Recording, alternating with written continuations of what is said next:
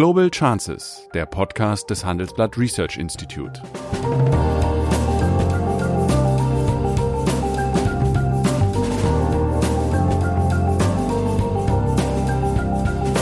Der ehemalige Außenminister analysiert zusammen mit Professor Bert Rürup die geopolitische Lage, exklusiv für den Chefökonom, den Newsletter von Professor Rürup.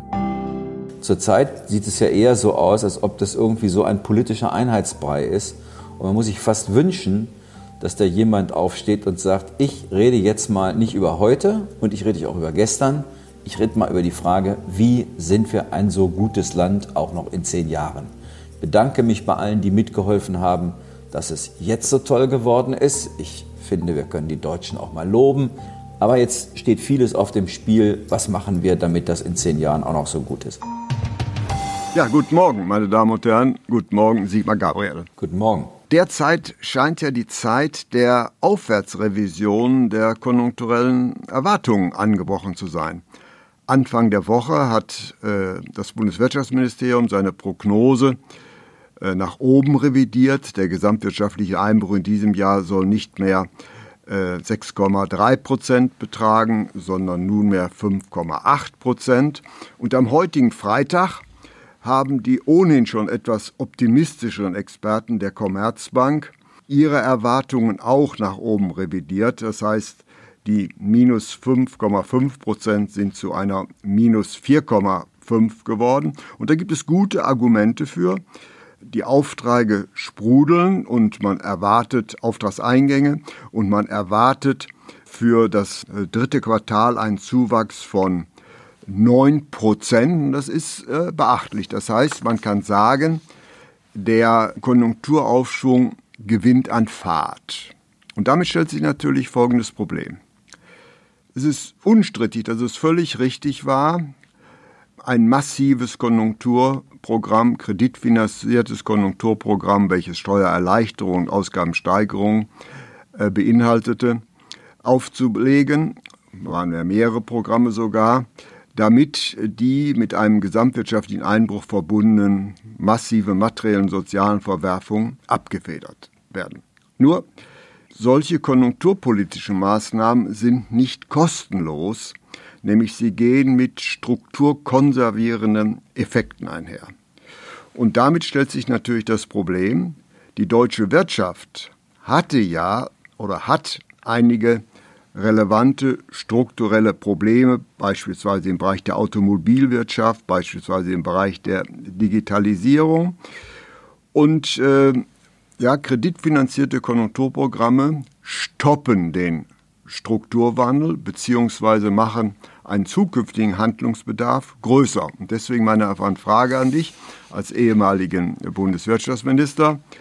Sollte die Bundesregierung dabei bleiben, die ja, aufgelegten Konjunkturprogramme, die ja weit in das nächste Jahr hinausgehen und sogar noch die äh, Wahlperiode äh, überschreiten, beibehalten werden oder sollte man jetzt an einen Ausstieg aus den Programmen denken?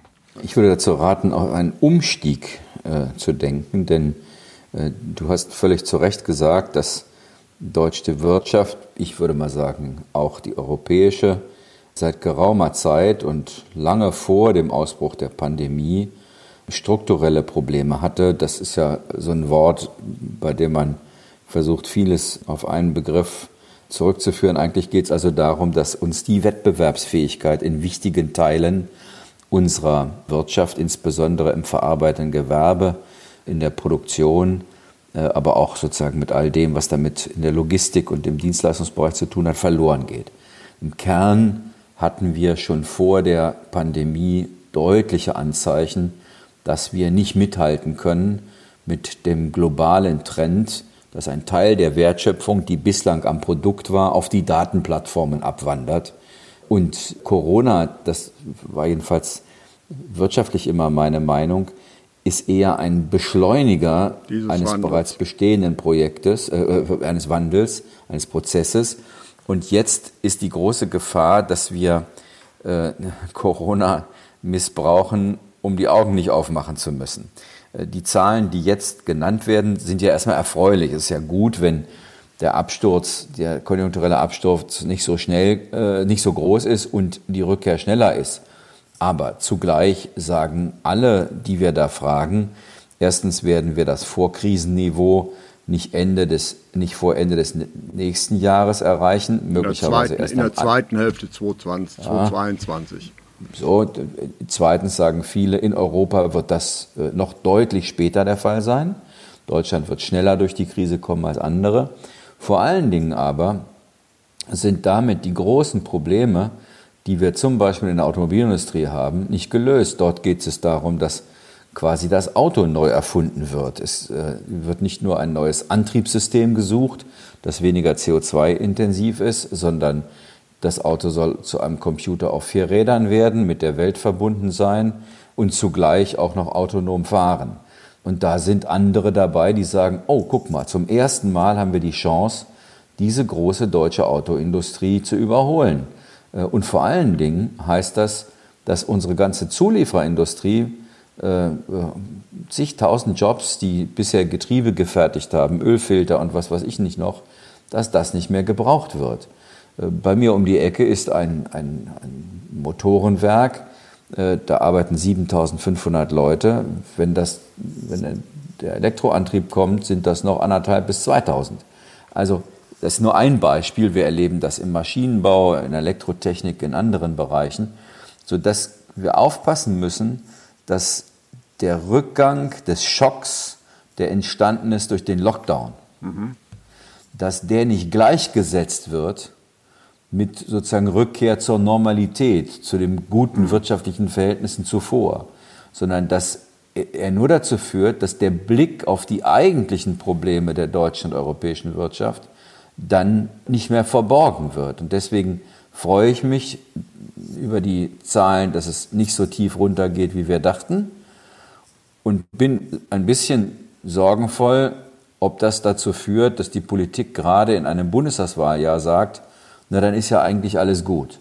Äh, und ich würde sagen, nichts ist gut. Ja, es kommt natürlich noch erschwerend hinzu, dass das Kurzarbeitergeld jetzt verlängert worden ist und dass die Zinsen extrem also niedrig sind. Das bedeutet doch, dass die Unternehmen natürlich versuchen, ihre Beschäftigten zu halten und damit natürlich auch, äh, sagen wir mal, ein Arbeitsplatzwechsel verzögert wird und durch äh, die Aussetzung der Insolvenzmeldung heißt das natürlich auch, dass wir äh, Unternehmen äh, doch am Leben halten, die eigentlich keinen positiven Beitrag mehr leisten. Ich benutze nicht den Begriff Zombie-Unternehmen, weil ich davon nichts halte, aber Fakt äh, ist es so, dass die niedrigen Zinsen in verbunden mit der fallenden Verpflichtung, äh, Insolvenzgefahren zu vermelden, auch ein generell strukturkonservierendes Element sind, was nichts mit unseren Problembranchen zu tun hat geht dir wahrscheinlich auch so. Man kann natürlich verstehen, dass die Bundesregierung versucht, möglichst wenig Menschen arbeitslos werden zu lassen. Ja, zumindest bis zur Bundestagswahl. ja, das ist das eine. Ich unterstelle mal auch ein, ein sagen wir mal, ganz normales Motiv. Und dass natürlich die Erhöhung des Kurzarbeitergeldes äh, auch noch zusätzliche Kaufkraft stabilisiert hat in einer Phase, in der wir ja wirklich ein Konjunkturproblem hatten. Jetzt ist halt die Frage, wie schnell steigt man da aus? Du hast ja einen klugen Beitrag geschrieben im Handelsblatt, in dem du sagst, es gibt eigentlich immer ein Zeitproblem. Ist man, steigt man rechtzeitig ein in ein Konjunkturproblem, um, äh, in ein, äh, ein Konjunkturprogramm, um den Abfall nicht zu schwer werden zu lassen? Das ist gelungen. Aber um, das ist gelungen. Äh, oder aber man auch, steigt man rechtzeitig aus, äh, um die negativen äh, Entwicklungen, die damit verbunden sind, bis hin zu der Frage der Staatsverschuldung, nicht zu groß werden zu lassen. Und ich glaube, mein Plädoyer wäre, umzusteigen von einer eher konjunkturell orientierten Politik auf eine Wachstums- und Strukturpolitik.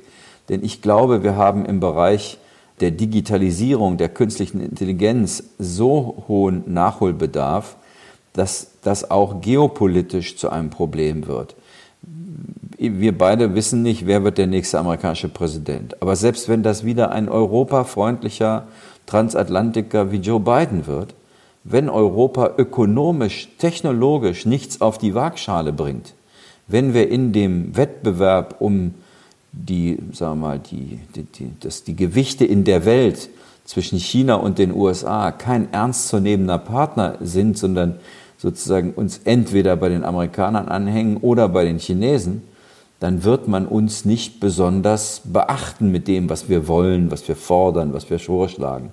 Und es wird auch unter einem demokratischen Präsidenten von der Frage abhängen, ist Europa ein wirtschaftlich erfolgreicher Kontinent und vor allen Dingen ist er technologisch mit auf Ballhöhe. Und das sind wir nicht. Das ist, das ist völlig richtig. Aber wir haben ja natürlich noch ein, ein weiteres Problem. Das ist der bald einsetzende demografische Wandel. Und den könnten wir natürlich äh, zumindest ein Stück weit befriedigen, die daraus erwachsenen Probleme, indem wir die äh, Arbeitskräftemobilität erhöhen. Aber äh, die Verlängerung und Aufstockung des Kurzarbeitergelds im Zusammenspiel mit der Aussetzung äh, Insolvenzanmeldungen vorzunehmen, denke ich, verschärft dieses Problem nach nachhaltig und das halte ich für nicht minder gravierend, gerade für unsere stark mittelständisch strukturierte Regierung, wie die technologischen Probleme, die du angesprochen hast. Ja, das stimmt. Ich glaube auch, dass die, ich meine, wir hätten es auch schon mal besprochen, die Kombination aus Kurzarbeitergeldverlängerung und Rausschieben der Insolvenzregeln,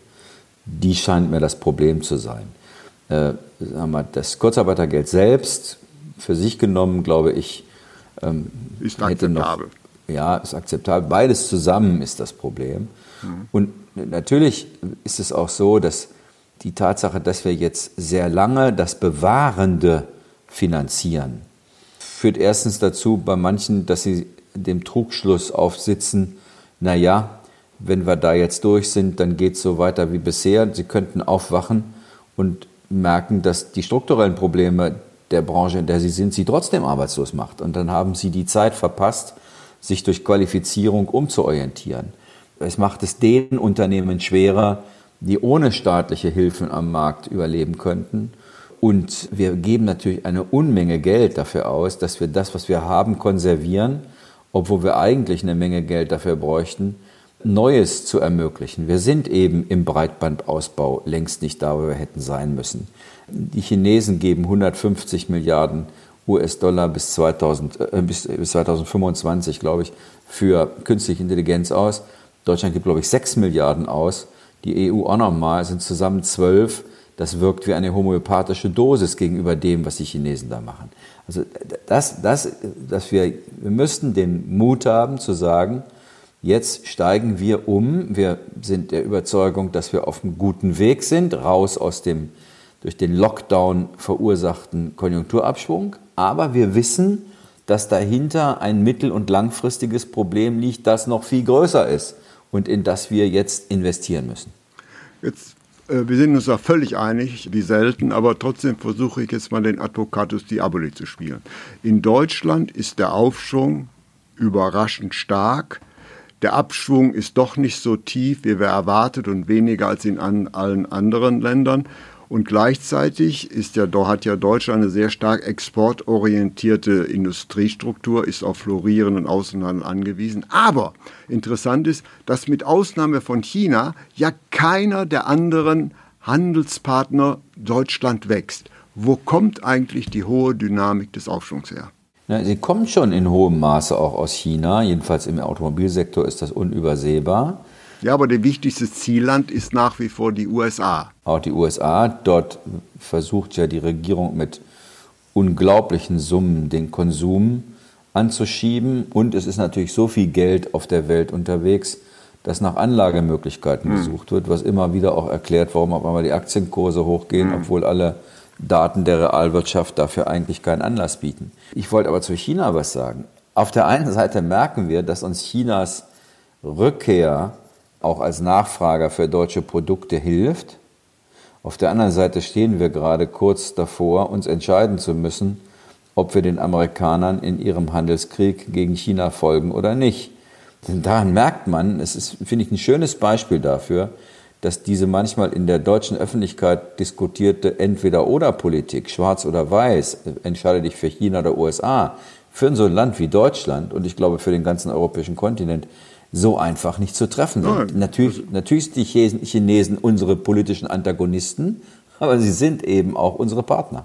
Richtig, und äh, China ist natürlich ein wichtiges Zielland, insbesondere für deutsche Automobile, das ist völlig richtig.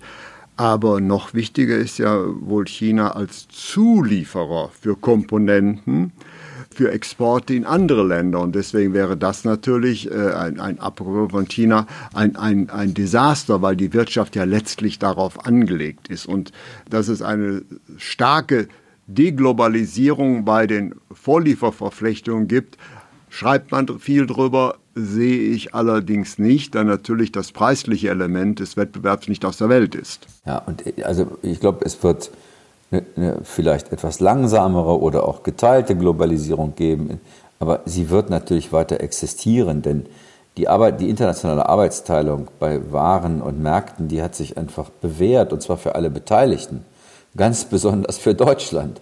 Äh, wir gehören gelegentlich zu den größten Globalisierungskritikern und sind die, die am besten dabei verdient haben. Ein großer Teil des deutschen Wohlstands wäre ohne das nicht denkbar. Vor allen Dingen in Aber den letzten es, 20 Jahren nicht. Ja, ja. Es, es zeigt sich, dass sag mal, diese Veränderung der Welt, wo es mehr Protektionismus gibt, wo wir rückkehren in den Kalten Krieg, auf einmal uns zwischen alle Stühle bringt. Also wir haben, glaube ich, einen ziemlich unbequemen Platz und auch der wird nur dann stabil sein, wenn Europa wirtschaftlich stabiler ist. Alleine werden wir das auch nicht schaffen.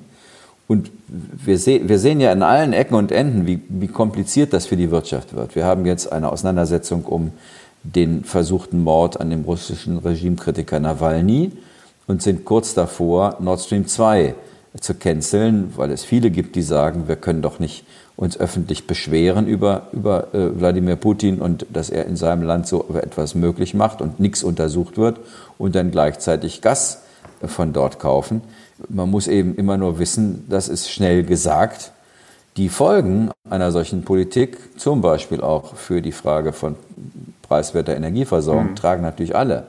Wir sind ein, an einem unbequemen Platz, weil wir es 70 Jahre lang ziemlich bequem hatten. Da hatten wir mit diesen Dingen nicht viel zu tun. Wenn es Konflikte gab, hatten wir die Amerikaner oder die, die Briten und die Franzosen ein bisschen und wir selber haben uns eigentlich raushalten können. Das ist vorbei. Und jetzt merken wir, dass, sag mal, alles, was wir tun und alles, was wir nicht tun, immer auch wirtschaftliche Konsequenzen hat, die wir mittragen müssen. Zum Schluss noch eine Frage nicht an den Wirtschaftsexperten, sondern an den gestellten Politiker. Das Wissen, was wir heute gemeinsam haben, wir sind ja uns sehr einig, das ist mit Sicherheit auch bei den Wirtschaftsexperten der regierenden Parteien vorhanden. Glaubst du, dass ungeachtet dieses, dieser gemeinsamen ökonomisch-theoretisch-analytischen Überzeugung, dass die derzeitige Regierung tatsächlich, sagen wir mal, doch den politökonomischen Mut aufbringt, ein bisschen den Fuß vom Gaspedal zu nehmen vor der Bundestagswahl? Vermutlich nein. Das ist so, aber ich würde mich ja schon freuen, wenn zum Beispiel in der CDU bei der Debatte, wer wird der neue CDU-Chef und ein dann möglicherweise nächster Kanzler, eine Auseinandersetzung beginne über die Frage, was ist eigentlich die richtige Politik für morgen?